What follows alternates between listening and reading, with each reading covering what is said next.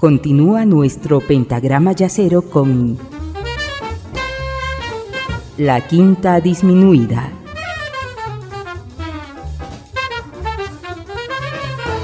Y me imagino que es porque ahí se encuentra sustancia y se vuelve omnívoro y devora eso. Yo creo que ese es un lado de la explicación. El otro lado de la explicación es que más bien el jazz puede brindar herramientas a todo tipo de músicas para hacer una propuesta. Herramientas rítmicas, armónicas, eh, melódicas, etcétera, para hacer esa, esa, esa propuesta. Esa es otra explicación, pero bueno, creo que por ahí, por ahí va la, va la cosa, ¿no? Claro, de todas maneras. Como que, claro, el, el, jazz, está bueno eso de que es omnívoro, como que se alimenta de, igual yo creo que se alimenta de cosas orgánicas.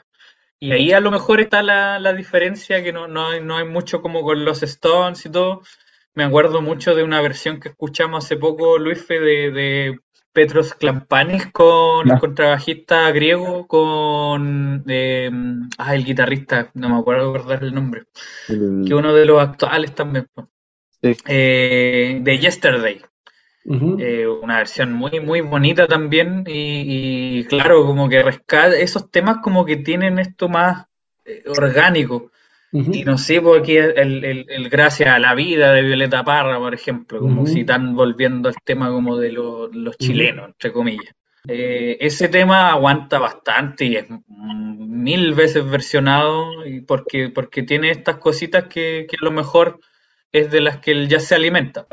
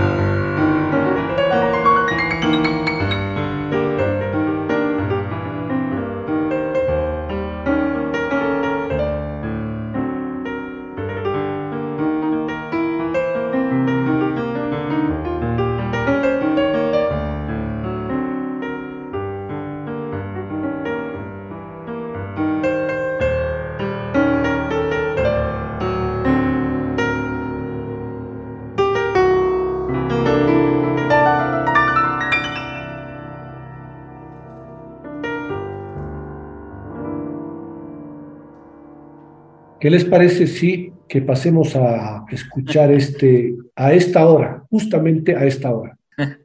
Súper. Súper.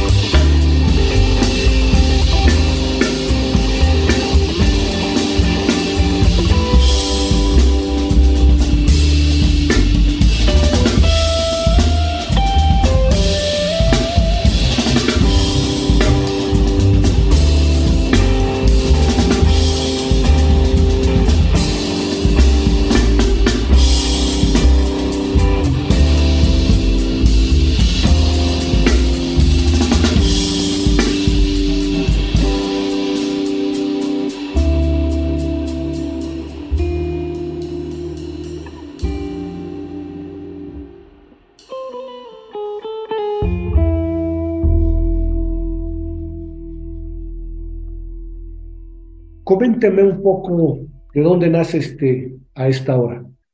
A esta hora es una canción que, bueno, se resumió en el nombre, pero es a esta hora se corta la luz. Es una canción que, bueno, como vivo en el campo, eh, la luz se corta y las zonas rurales tienen muy poco acceso a muchos recursos, tanto energéticos como de largas distancias para llegar una, a un hospital, a una clínica, o lo que sea, las distancias con los colegios, distancias con todo, con los trabajos de uno. Entonces, más que nada, esta canción partió con una intro, que la pueden escuchar, ese sonido, y ese sonido estaba empezando a crecer, a armarse una canción, y se me corta la luz. y tuve que empezar de nuevo la grabación y estaba maqueteando esto por, por, por, mi computador, y quedó la maqueta ahí y no se guardó. Entonces tuve que grabar del celular y todo quedó grabado desde esa parte, tuve que volver a escribirlo desde ahí, y todas las ideas se fueron juntando con todo lo que tuve que hacer en ese proceso hasta poder después terminar la canción y mandársela a los chiquillos y poder escucharla y tocarla. Entonces, esta hora se corta la luz es una canción que, que dije, tal cual como hablábamos al comienzo de la entrevista, que, que, tú mencionaste muy bien, Nicolás, que era eh, la relación que tengo con Scofield. Dije, quiero hacer un Scofield, me encantaría poder tocar como Scofield. ¿Cómo sonaría tocar como Scofield con la canción que estoy haciendo hasta ahora? Y dejando de lado eso, hay un referente que me encanta mucho dentro de la música moderna, dentro del jazz como eh, de Brooklyn y de sectores como eso, o Boston, en este caso, es eh, Brad Cook un saxofonista que escucho mucho porque gusto mucho de su guitarrista, que es Andrew Renfro. Y mm, hay una versión que ellos tienen de una de sus piezas eh, que, que, que, hace una modulación desde un blues muy, muy cuadrado, muy clásico, a eh, la sensación progresiva de, un, de, de, estar tocando todo así hiper mega rápido y súper fluido con acordes modales, lo estructuran completo. Y dije, ok, quiero hacer esa B como parte, me lo mentalicé, fue un trabajo más mental que un trabajo más de, de, corazón, como Mimi, por ejemplo. Entonces fue básicamente meterle a la juguera a un John Scofield y dije, voy a agarrar esto y esto y esto, mientras la luz todavía no volvía a la casa. Eh, y dije, ¿qué pasa? Y empecé a probar, a probar, a probar, a probar, escribir, escribir, escribir, me gustó, y cuando volvió la luz, lo pude grabar y, y trabajar con los chiquillos. Eso fue lo, lindo. lo que pasó. Linda historia, linda historia detrás de un tema. Sí, de eso, de, de eso trata. Y, y, y bueno, eh, lo más difícil, y aquí yo creo que me gustaría dejarle ahí el, comentario a, mi amigo, que, es que cuando yo les comenté el tema, yo me imaginaba un bajo, pero no sabía cómo era. Y en lo general, lo divertido de este trío, al igual que con otros que uno puede tocar, es la libertad de poder decir, ok, haz tú, este es como el rango, esto es, juega como quieras, a tu pinta. Y Diego hizo, dibujó lo que yo me imaginaba y no sabía cómo contarlo nomás.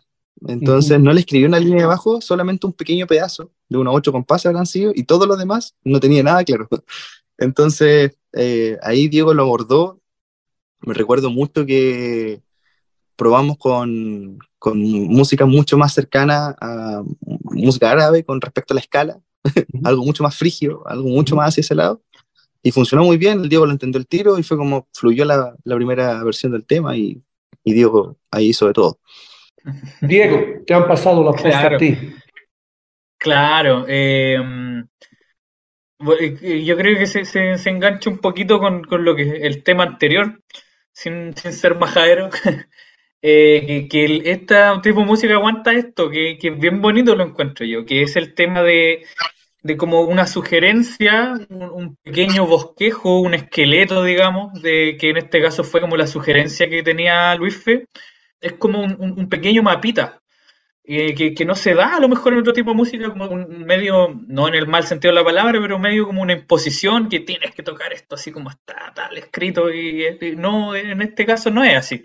Es un poco más como lo interpreta uno y más orgánico así y obviamente ahí después lo que se escucha, ojalá sea así, ¿cierto? Que es lo que puede aportar uno desde la individualidad y no desde el ego, ¿cierto? Eh, yo creo que eso es bonito que, que esta música aguante eso, una visión más, más individual a propósito también de, estar dentro de un colectivo, de estar dentro de, de música que viene con una sugerencia, algo preestablecido, pero no es un no es cómo lo tienes que tocar completamente, sino que es una pequeña guía para que tú finalmente pongas Interesante es eso, es, es, interesante ese concepto, pero eh, la siguiente pregunta o el siguiente tema que quisiera abordar eh, puede ser un poco complicado, pero siempre lo hago y eso es bueno.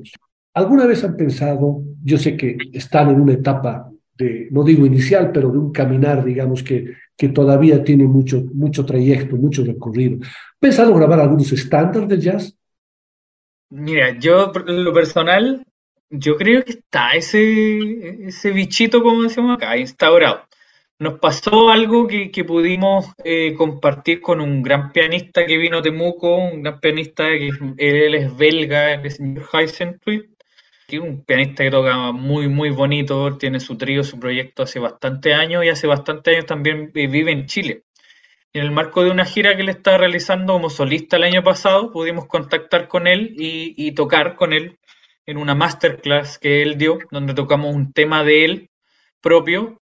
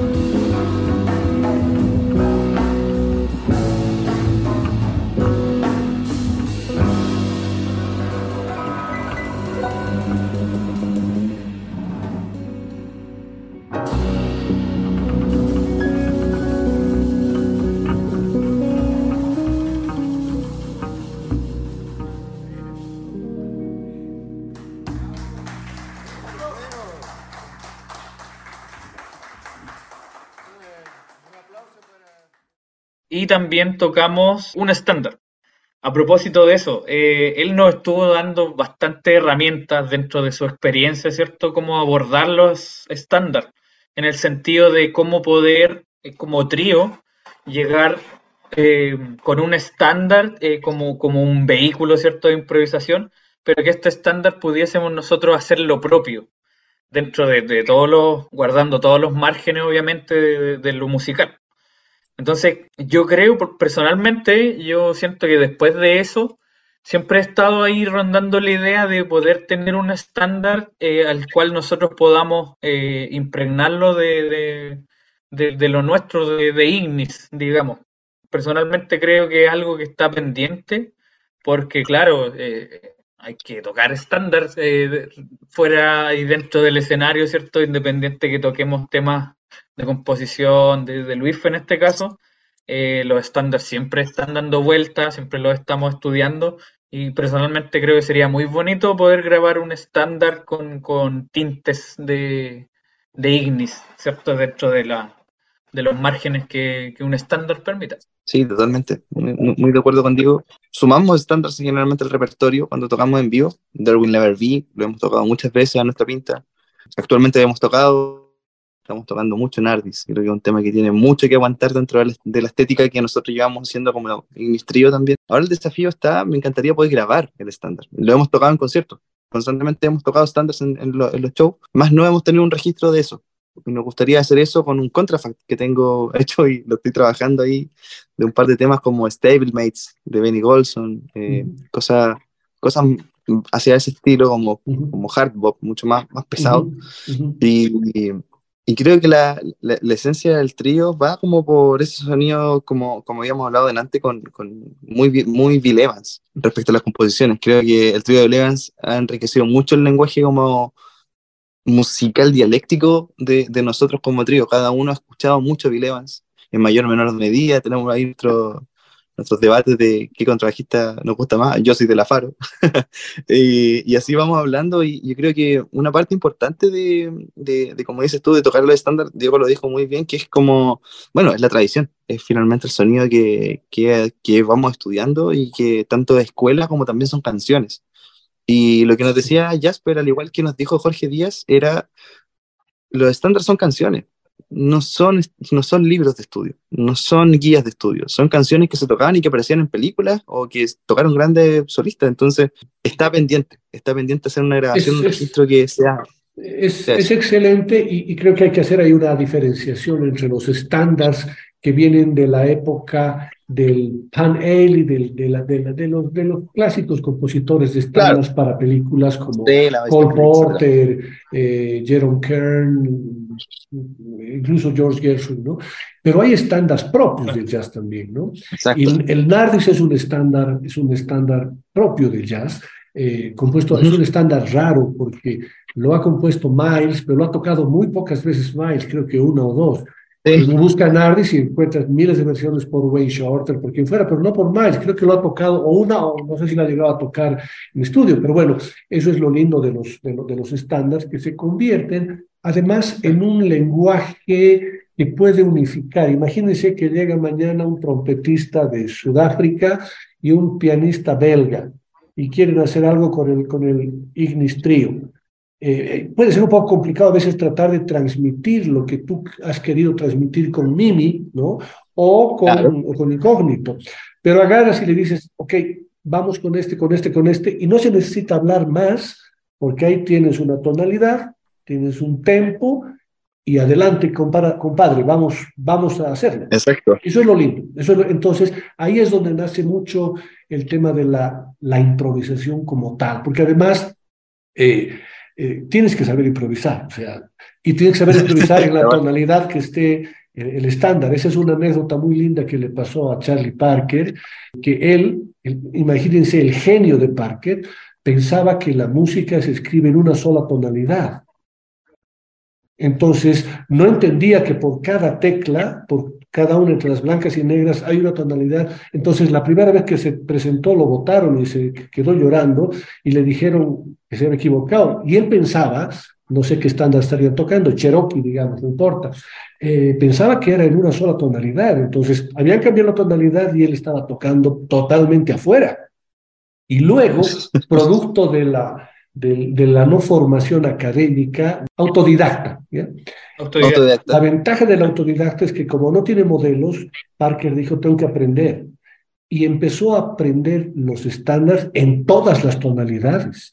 Y luego le dijeron, no es necesario, porque en el jazz se usan cinco, digamos, de las más importantes, pero no todas. pero él había, había cometido, entre comillas, el error de aprendérselas en todas las tonalidades. Y ahí encuentras unos temas entonces en, con cinco bemoles, digamos, eh, complicadísimo para todos, pero ahí está la genialidad. Y, y, ahí está lo lindo de los estándares que además te muestra un poquito la agilidad mental e instrumental que tienes que tener.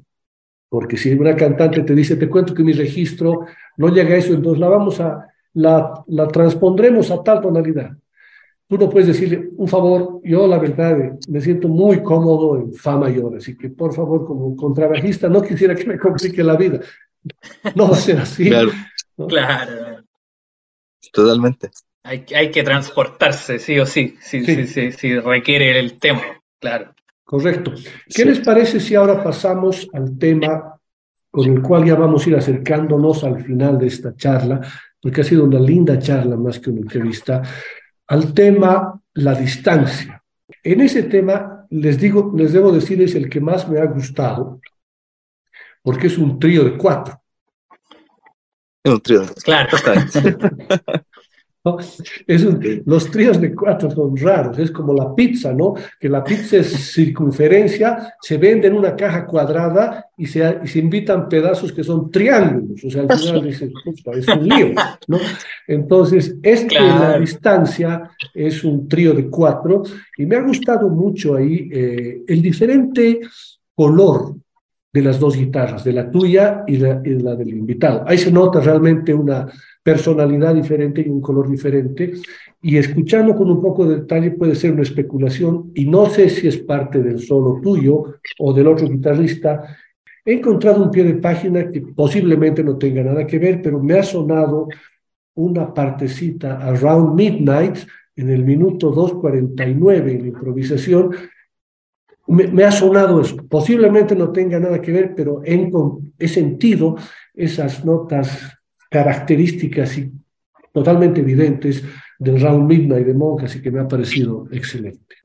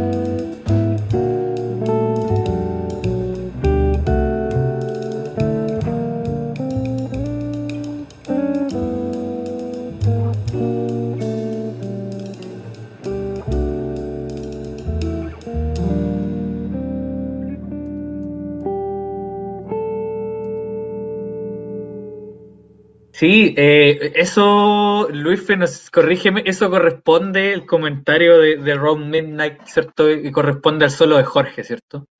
Sí, al final del solo. Al final del solo, sí, está como una cita, ¿cierto? Es una, Una cita. cita Claro. bien. Ah, qué Eh, bien. ahí yo creo que podríamos hablar ahora un poquito de Jorge, que Jorge llegó a nuestras vidas, digamos, Claro que sí. en septiembre del año pasado.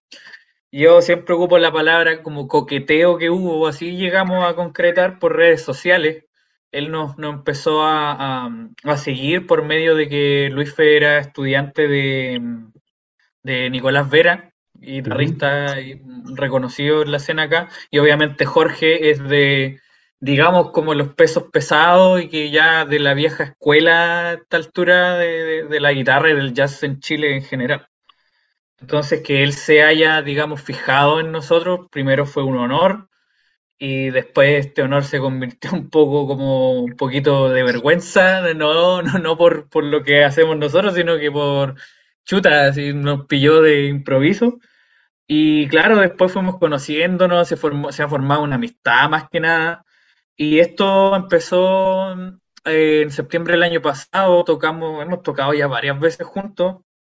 Y, y esto se concretó en la grabación de la distancia. eh, esto fue en enero, ¿cierto? En enero de este año, en Sí. estudios Curiche de la localidad de Los Molinos, Niebla, Valdivia, para, para hacer una idea, sur de Chile, más al sur que nosotros. Grabado esto fue por Felipe Flandes, productor, e ingeniero de grabación, digamos. Esto fue mezclado también por Nicolás Vera, guitarrista, que ya lo mencionaba, y fue masterizado por Chalo González, Gonzalo Chalo González, que es muy reconocido acá en Chile, ha trabajado con mucha gente, ahora está volviendo a trabajar con el grupo Los Bunkers, allá en México, que, que- que volvieron a propósito de- del rock y todo eso.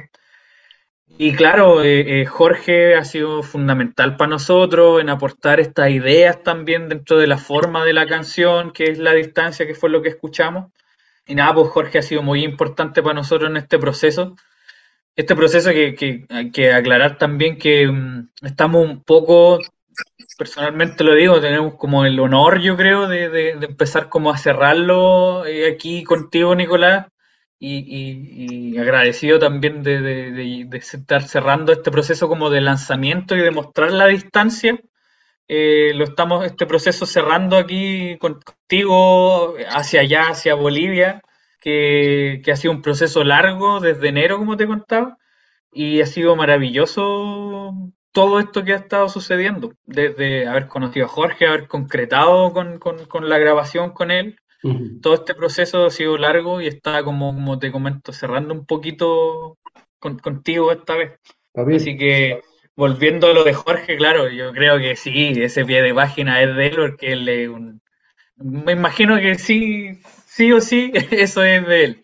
Para mí hay una referencia y, una, y un pie de página muy sutil a Monk, ¿no? O sea, muy sutil digo porque no es que está tocando la, la, la, la, melodía, pero hay notas del Midnight de Monk que me resuenan en esa parte, de, en esa parte de, de- de- del, solo, así que espero no estar equivocado y estar hablando tonterías. No, para nada, para nada. No, para nada. La distancia es una canción que, que, mm, que creo que es de las composiciones que he hecho en menor tiempo. Eh, nosotros teníamos la meta de grabar con Jorge, estaba definido que íbamos a grabar con Jorge. Eh, después de unos varios conciertos con Diego eh, y, y con Jorge y con el Felipe, eh, dijimos, ok, vamos a grabar juntos. Jorge se ofreció completamente a grabar, viajaba, viajó, él no vive en Temuco, él vive a unas dos horas y media, tres horas aprox de, de nosotros, viajó para acá y después viajó para el sur con nosotros eh, para poder grabar el tema. Eh, y en ese contexto lo que me decía, ¿qué tocamos? Yo le dije, ok, te voy a mandar el tema, espérate. Y nosotros nos juntamos unos ensayos anteriores y dijimos, ya juntémonos a ensayar y ver qué, qué tema grabamos, porque tenemos hartos temas que estábamos tocando y que no estaban, que estaban funcionando, sonaban y no sonaba ninguno. Y ya íbamos en el segundo ensayo y no sonaban. Para pensando en que iba a haber un guitarrista que iba a hacer esa pega eh, también. Y cómo íbamos a, a, a mezclar dos guitarras, que es súper difícil también. Es como Mm. a dos pianos. Es una pega imposible porque el registro Mm. igual es muy amplio. Entonces, yo decía, chuta, no voy a poder, o sea, voy a, vamos a tener que restringirnos mucho y sobre todo también por el tiempo, etcétera, cosas de, como logística más que nada, y técnica. Y, y, dije, ok, vamos por esta parte. Tenía una idea ya grabada, un adelanto, eh, una maqueta que hice solo, y la probé. A los chiquillos les gustó la idea, pero hicimos varias correcciones. Y aquí las correcciones, por ejemplo, Diego hizo ciertas correcciones con los movimientos más que nada del bajo, la armonización la puse yo, la batería la fuimos corrigiendo con el tiempo, Felipe se le empezó a ocurrir una cierta idea y la empezamos a adquirir en el patrón, grabamos esa idea juntos, la microfoneamos, nos hicimos una maqueta, eh, maqueteamos en realidad con un micrófono y toma entera y se la mandamos a, Jorge, Jorge le gustó la idea, se lo mandé escrito y llegamos al día del ensayo, o sea, el día de la grabación, nos ensamblamos una hora, eh, mientras microfoneamos, íbamos revisando la canción. Eh, entre Felipe Flanders nos microfoneaba, nosotros estábamos haciendo eso.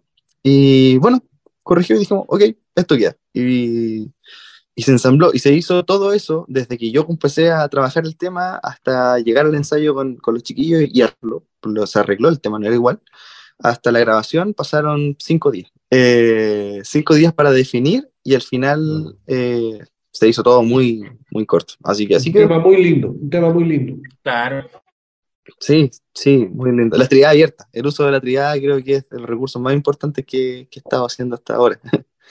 trinidad abierta. Claro, sí, yo creo que esto viene también eh, a, a, definir, como a separar un poquito la etapa primigenia de Ignis, que es el EP, y claro, ahora eh, pensamos nosotros que también el trabajo y el tiempo se ha notado un poquito más en el tema de la distancia.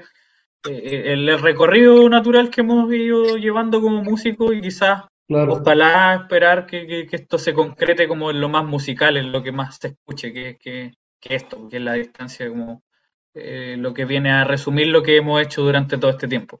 O sea, los planes son continuar este camino, digamos, después de este puente que, que ha sido la distancia eh, y a ver a dónde nos lleva, ¿no? Eso es lo interesante también, que uno no sabe por dónde lo puede llevar, pero, pero evidentemente es un punto de inflexión entre los cuatro anteriores, el incógnito, el Gigantes Avenidas, a esta hora el Mini y eh, la distancia, ¿no? Yo veo un punto de inflexión que, que, te, que te hace un, un, girar, un, una retrospectiva de ver hacia dónde vas a ir y eso me parece interesante y es un tema muy, muy lindo. Bueno, ya cerrando un poquito esta conversación, eh, para mí ha sido un gusto poder charlar con Diego y con eh, Luis Fe. Ya le digo Luis Fe porque ya nos hemos conocido desde. Luis Felipe. Uh, pero bueno, ha sido un gusto conversar. Espero que el caminar de Ignis Trio sea tan rápido como el de un Suzuki Ignis. Muchísimas gracias. Personalmente para mí es un total poder estar conversando contigo, Nicolás, poder estar cerrando esto en Bolivia, poder llegar no de forma física que más nos gustaría, pero poder llegar en esta instancia allá, para mí es un honor total estar allá. Y nada, un agradecimiento muy grande a ti y a todo lo que ha pasado para pa que sea esto posible. Así que un abrazo muy grande para todos y para ti, Nicolás, allá en Bolivia. Un abrazo, Nicolás. Muchas gracias. Un abrazo a ustedes igual. Ha sido un gusto.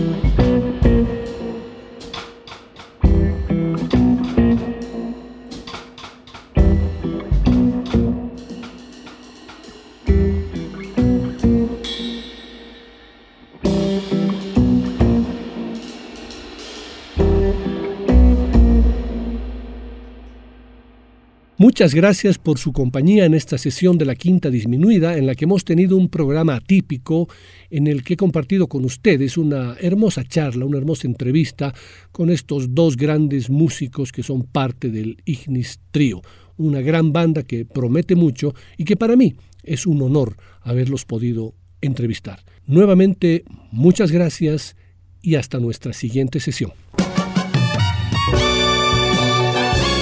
La Quinta Disminuida.